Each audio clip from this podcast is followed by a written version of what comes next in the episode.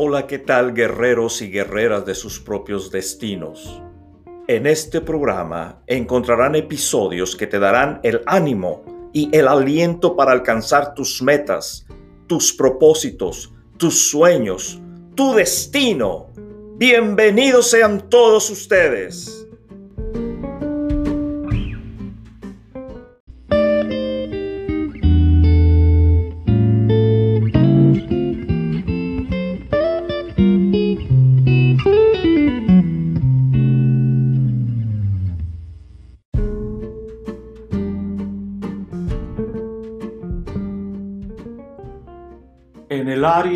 De lo económico. A menos que hayas nacido en una familia adinerada o te hayas sacado la lotería a una edad muy joven, las posibilidades de que estés trabajando en algo que no te gusta son altas. Sí, la mayor parte de la gente adinerada en el mundo se calcula que es el 5%. El resto de la población, el 95%, es gente que no tiene acceso a riquezas en abundancia, a, riquezas en abundancia que les permita vivir con libertad financiera. ¿Qué es libertad financiera? Para mí libertad financiera es la capacidad económica que tienes de hacer lo que tú quieres hacer con tu vida, de obtener lo que tú deseas. Es una libertad que tienes para hacer lo que tú quieres hacer. Y el dinero es simplemente una herramienta, una forma, un medio para poder adquirir esas cosas que tú quieres o deseas alcanzar.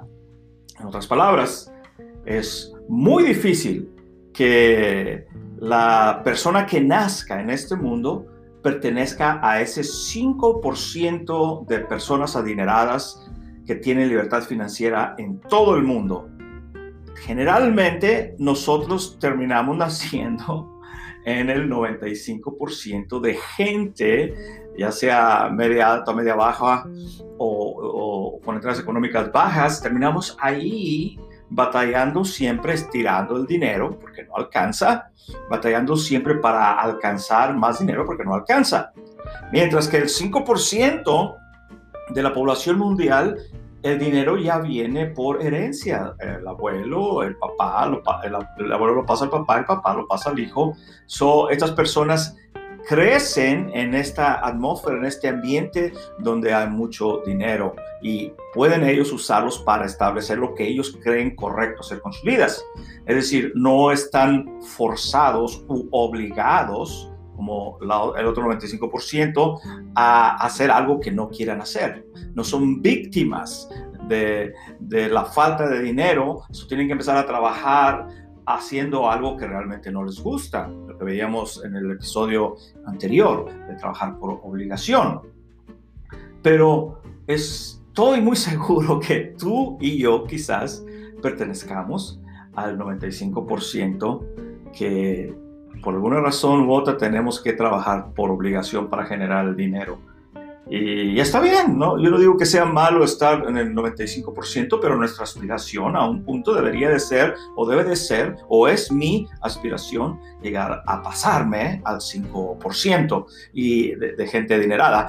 ¿Por qué? Porque el dinero para mí, como lo mencioné, es simplemente una herramienta que me permite desarrollar mis ideas, que me permite alcanzar lo que yo quiero hacer aquí en la tierra.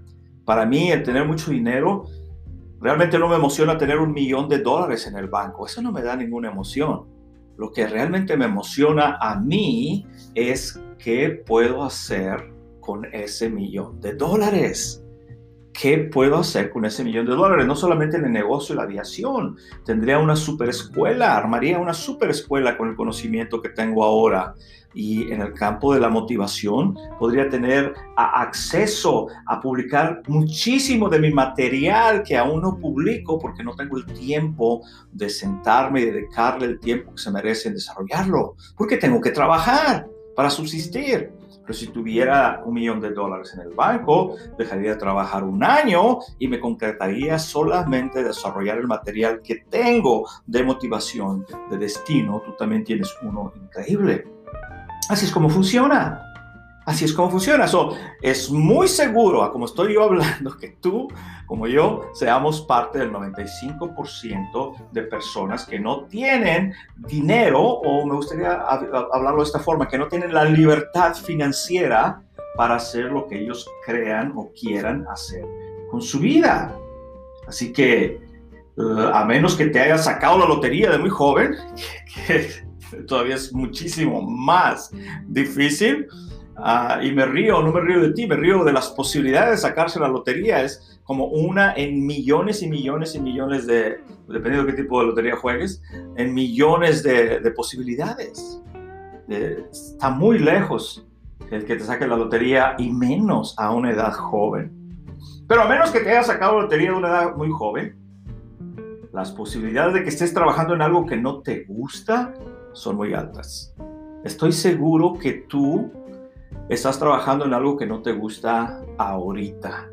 Y no lo quiero decir, no lo quiero decir como algo, como algo malo, como tienes una infección y tú estás del lado de los infectados y malos, o tú estás del lado de el lado equivocado de las vías del tren, estás en la parte mala de la sociedad.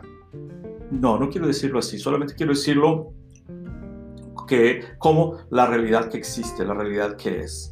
Y no es bueno, no, es malo ni bueno esa posición a menos que tú le des esa actitud de mala o esa actitud de buena a la actitud en la que está, en perdón, la posición en la que estás de trabajar en algo que no te gusta. Así que recuerda, las posibilidades de que estés trabajando en algo que no te gusta son muy altas.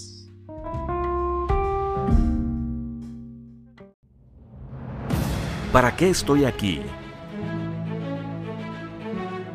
¿Cuál es mi sentido en esta vida? ¿Cómo puedo cumplir mis objetivos? ¿Cuál es mi destino? Ahora podrás conocer el testimonio del capitán Erasmo Eddy Malacara y algunos tips que te ayudarán a llegar, conocer y disfrutar tu destino libro y audiolibro ahora disponible en Amazon. Adquiérelo ya.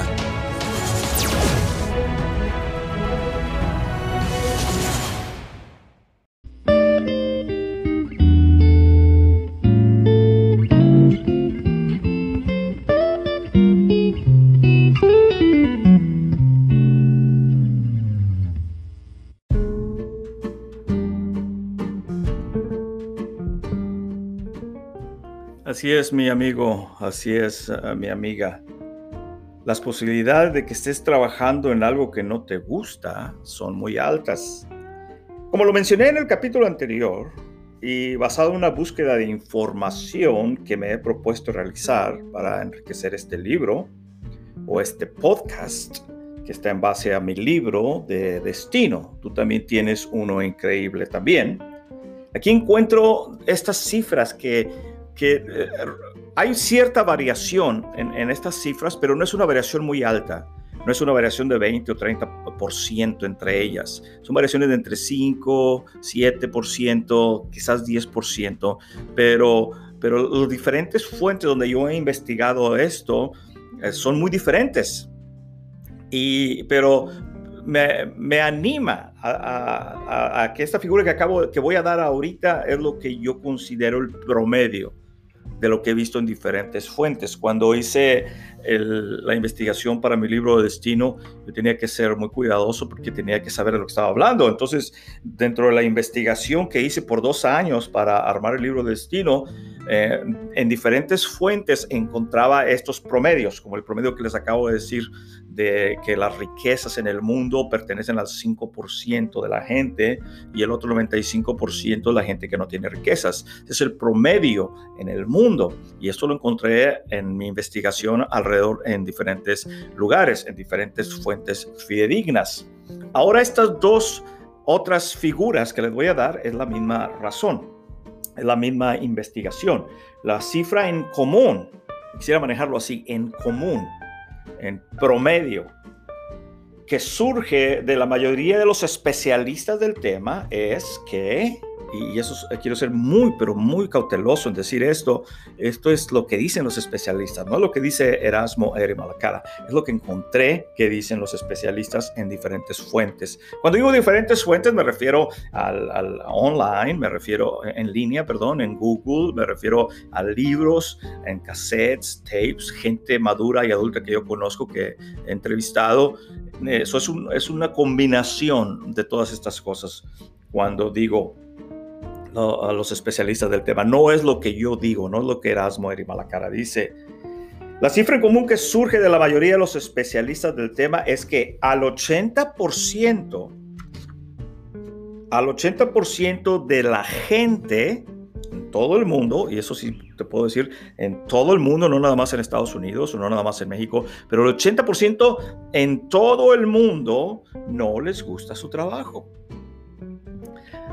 De cada 10 personas que están trabajando ahorita, 8 no les gusta su trabajo.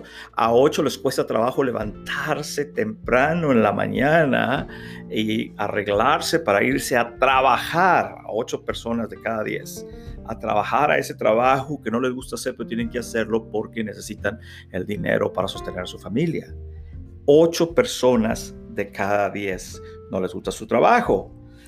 Y esta, eh, el siguiente porcentaje es el que más me alarma y es el que quiero combatir con todo mi corazón por medio de estos programas, de estos episodios. Y cerca del 75% de ellas no saben cuál es su pasión.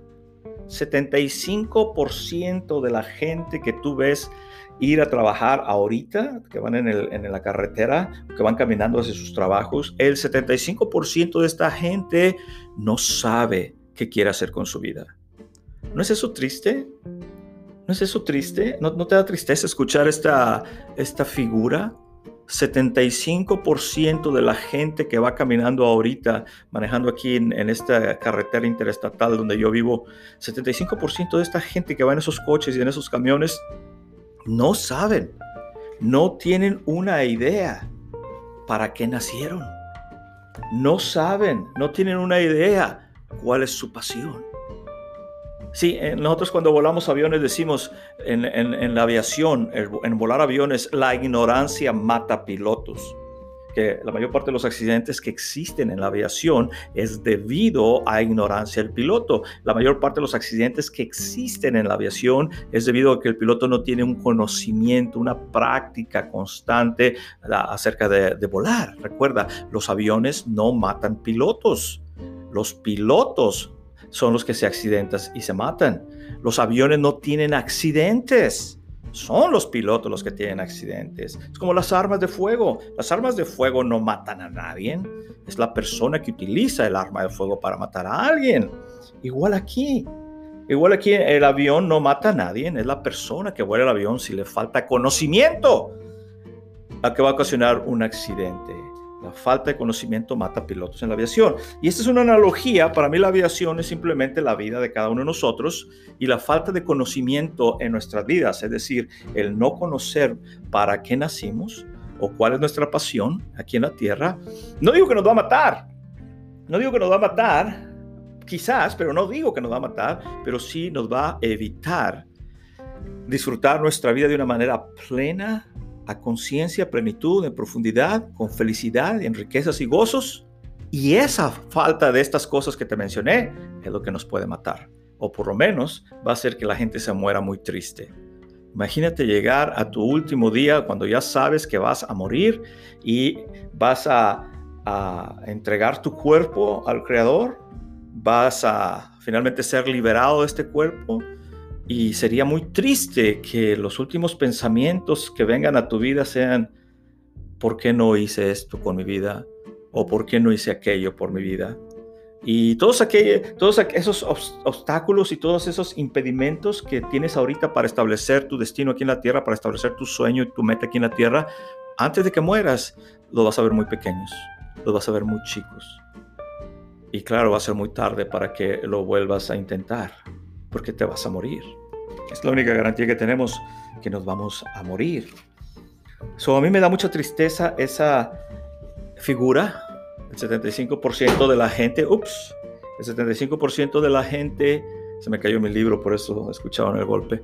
El 75% de la gente no sabe cuál es su pasión, no sabe para qué nació. Y les decía, no creo yo que se vayan a morir por ello, pero lo que sí les digo es que si no encuentras tu pasión y tu sueño y lo estableces aquí en la tierra, eso va a evitar que disfrutes a plenitud tu vida aquí en la tierra.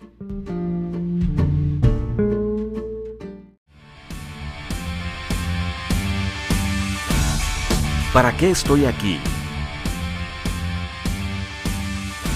¿Cuál es mi sentido en esta vida? ¿Cómo puedo cumplir mis objetivos? ¿Cuál es mi destino?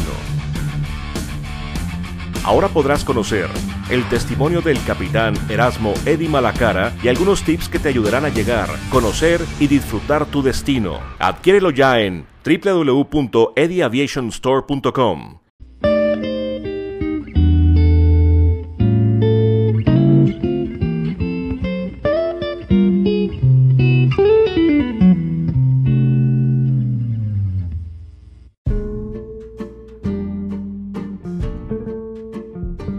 Así es, mis amigos.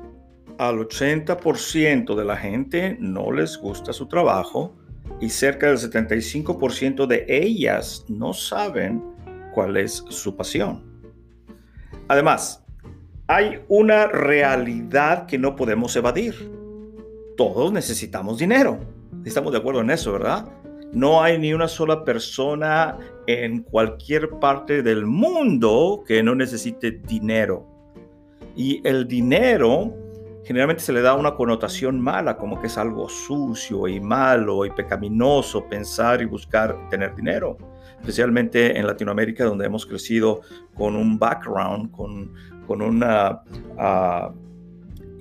ah, ideología de que el, eh, debido a la religión, de que ser pobre es mejor que ser rico. Ser pobre es, eh, te va mejor que si eres rico. El rico es malo, el pobre es bueno. El que tiene mucho dinero es narco y anda haciendo cosas malas. El que tiene poco dinero, su espíritu es bueno y, es mejor. El que tiene mucho uh, dinero es, es, político y es un ratero, es un ladrón, le roba a todos.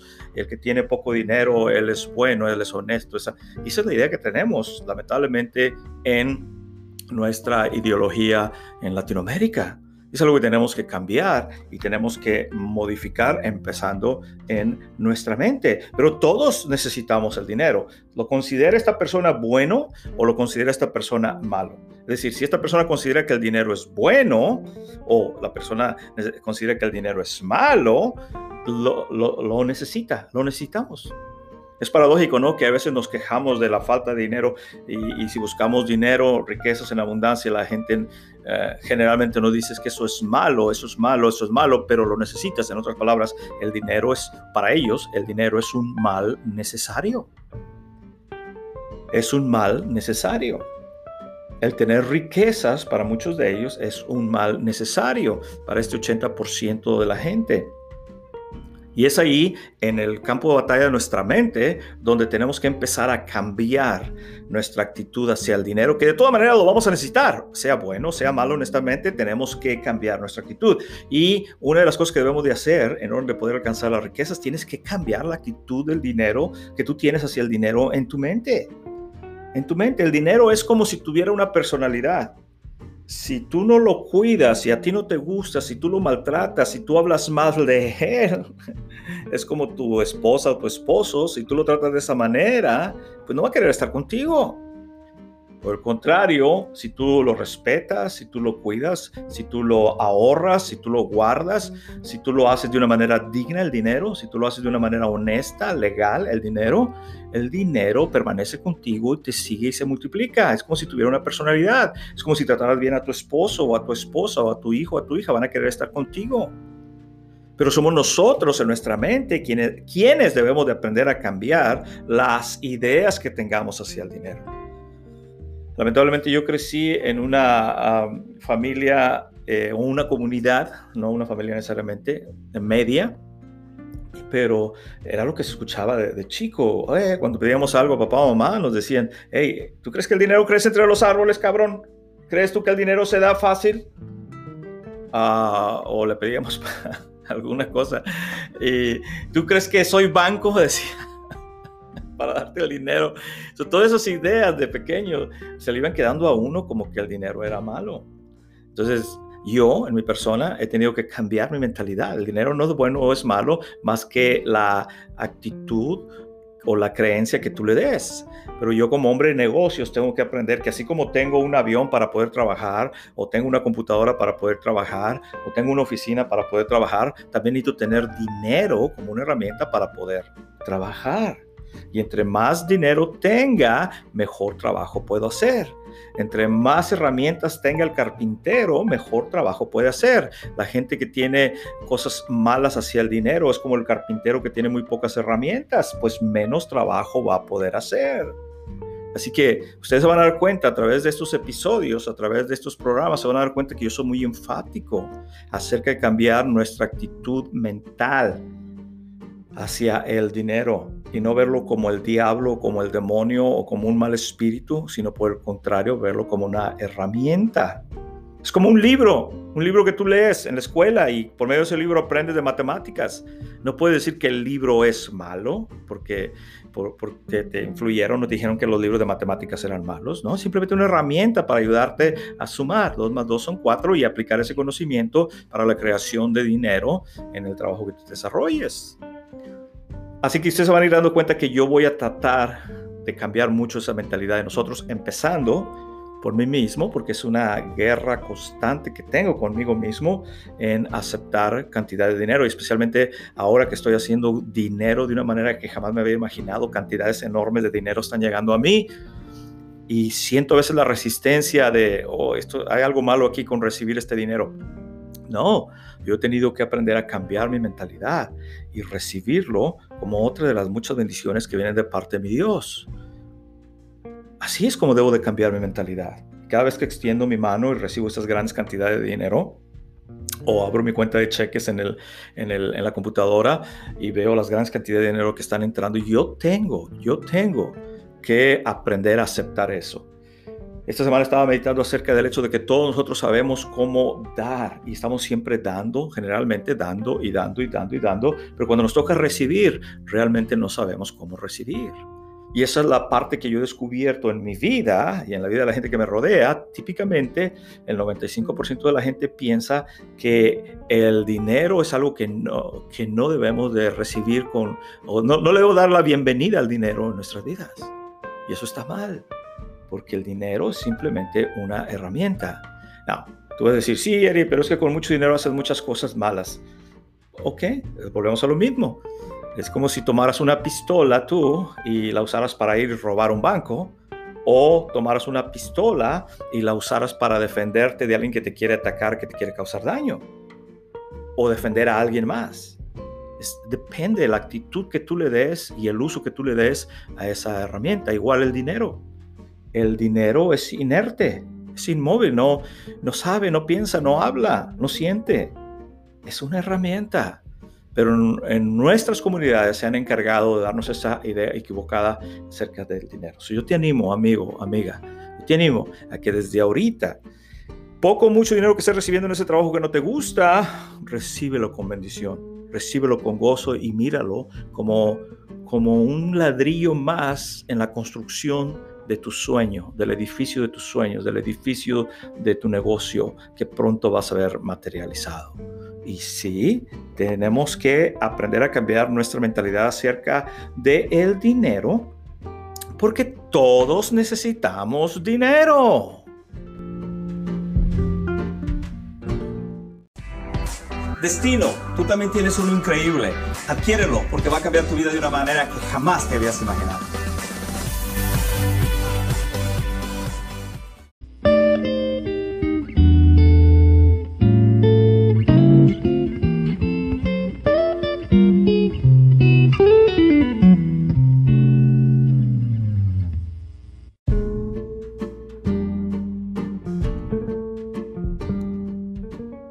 Además, hay una realidad que no podemos evadir, decíamos. Todos necesitamos dinero. Sí, ya sé que en ocasiones la gente dice cosas como, el dinero no lo es todo en la vida. ¿Sí? ¿Te ha escuchado, te ha, pasado escuchar eso? ¿El dinero no es todo en la vida? ¿O esta? La gente con dinero es gente mala. ¿Sí? ¿También has escuchado eso también? Sí, la gente que tiene dinero es, gente mala, lo hizo mal. Sí, sobre todo en la comunidad latinoamericana, si vemos que latinoamericana, si vemos que alguien hizo dinero, lo primero que se ve, ah, anda mal, anda mal el chavo, anda haciendo algo mal. Sí, sí, cómo no, no es posible que tenga tanto dinero. Sí, porque estamos acostumbrados a esa mentalidad de, mediocre, de mediocrecismo, de, de falta de dinero en nuestras vidas. Independientemente de que muchas religiones en nuestra comunidad latinoamericana ven el ser pobre como algo más espiritual que el ser rico. A pesar de que en la escritura, eh, en la Santa Biblia, encontramos que hubo mucha gente rica que realmente amaba al Señor y lo seguía con todo su corazón. Pero este programa no es de religión, so no vamos a meternos en esa parte de ahí. Ni tampoco es acerca de probar si Dios existe o no existe. Está claro para mí que Dios existe. La gente con dinero es gente mala. Y muy posiblemente también has escuchado frases como, el dinero no da la felicidad. ¿Sí? ¿No te has escuchado eso? No, no, mi hijo, si tú tienes mucho dinero te, te, vas a voltear para el otro lado, te vas a hacer malo. Tú eres de buen corazón, pero si tienes mucho dinero te vas a hacer malo. O hay cosas que el dinero no puede comprar. ¿Es cierto? Es cierto, hay, una gran limitación. El dinero no puede comprar todo. El dinero no puede comprar un kilo de felicidad en Walmart o en la tienda de la esquina. Es cierto, la felicidad viene por otro medio, la felicidad no viene por medio del dinero. El dinero es simplemente uno, uno de muchos medios por el cual el dinero puede venir. O uno de los muchos ingredientes que constituyen la felicidad de nuestra vida, pero no puede hacernos felices. Escuchaba a Jim Carrey, el, Jim Carrey, el, famosísimo uh, actor cómico eh, que hizo La Máscara y eh, Jim Carrey, eh, sí, el, gran comediante, ustedes saben quién es él. Jim Carrey y él decía, yo quisiera que todos fueran ricos, millonarios, multimillonarios como yo lo soy, para que se den cuenta que eso no da la felicidad. Increíble, increíble escuchar a Jim Carrey con toda su fama de Hollywood, todo su dinero, sus miles, millones de dólares que ha hecho en su carrera, porque es un gran y excelente actor, me encantan las películas de él, pero escucharlo a él decir, yo quisiera que todos fueran millonarios para que se den cuenta que lo que están persiguiendo alcanzar por medio de ser millonarios no existe. Sí, efectivamente, el dinero no da la felicidad. Pero ninguna de estas oraciones tienen sentido a la hora de tener que pagar nuestros recibos y comprar la despensa para sostener a la familia. Ninguna de estas opiniones malas que tengamos acerca del dinero tienen sentido cuando estás en la caja registradora y te dicen son 100 pesos y tienes que sacar 100 pesos de tu bolsa y te va a doler muchísimo porque ganan nada más 150 pesos o algo así. Nada de esto tiene sentido a la hora de estar en la, caja registradora pagando. Now, si, te dijeran son 100 pesos en la caja registradora y tienes mil o dos mil o un millón, realmente va a haber una gran diferencia. ¿Sí? Sí, el dinero no da la felicidad, pero es uno de los conductos por medio de la cual la felicidad, o en este caso la paz mental, porque tiene dinero para comprar comida para tu familia, es como va a llegar a tu vida. El dinero, como cualquier objeto inerte, no tiene ningún otro valor que el que nosotros mismos le demos. ¿Sí? Y en este podcast creo que es lo que quiero enfatizar.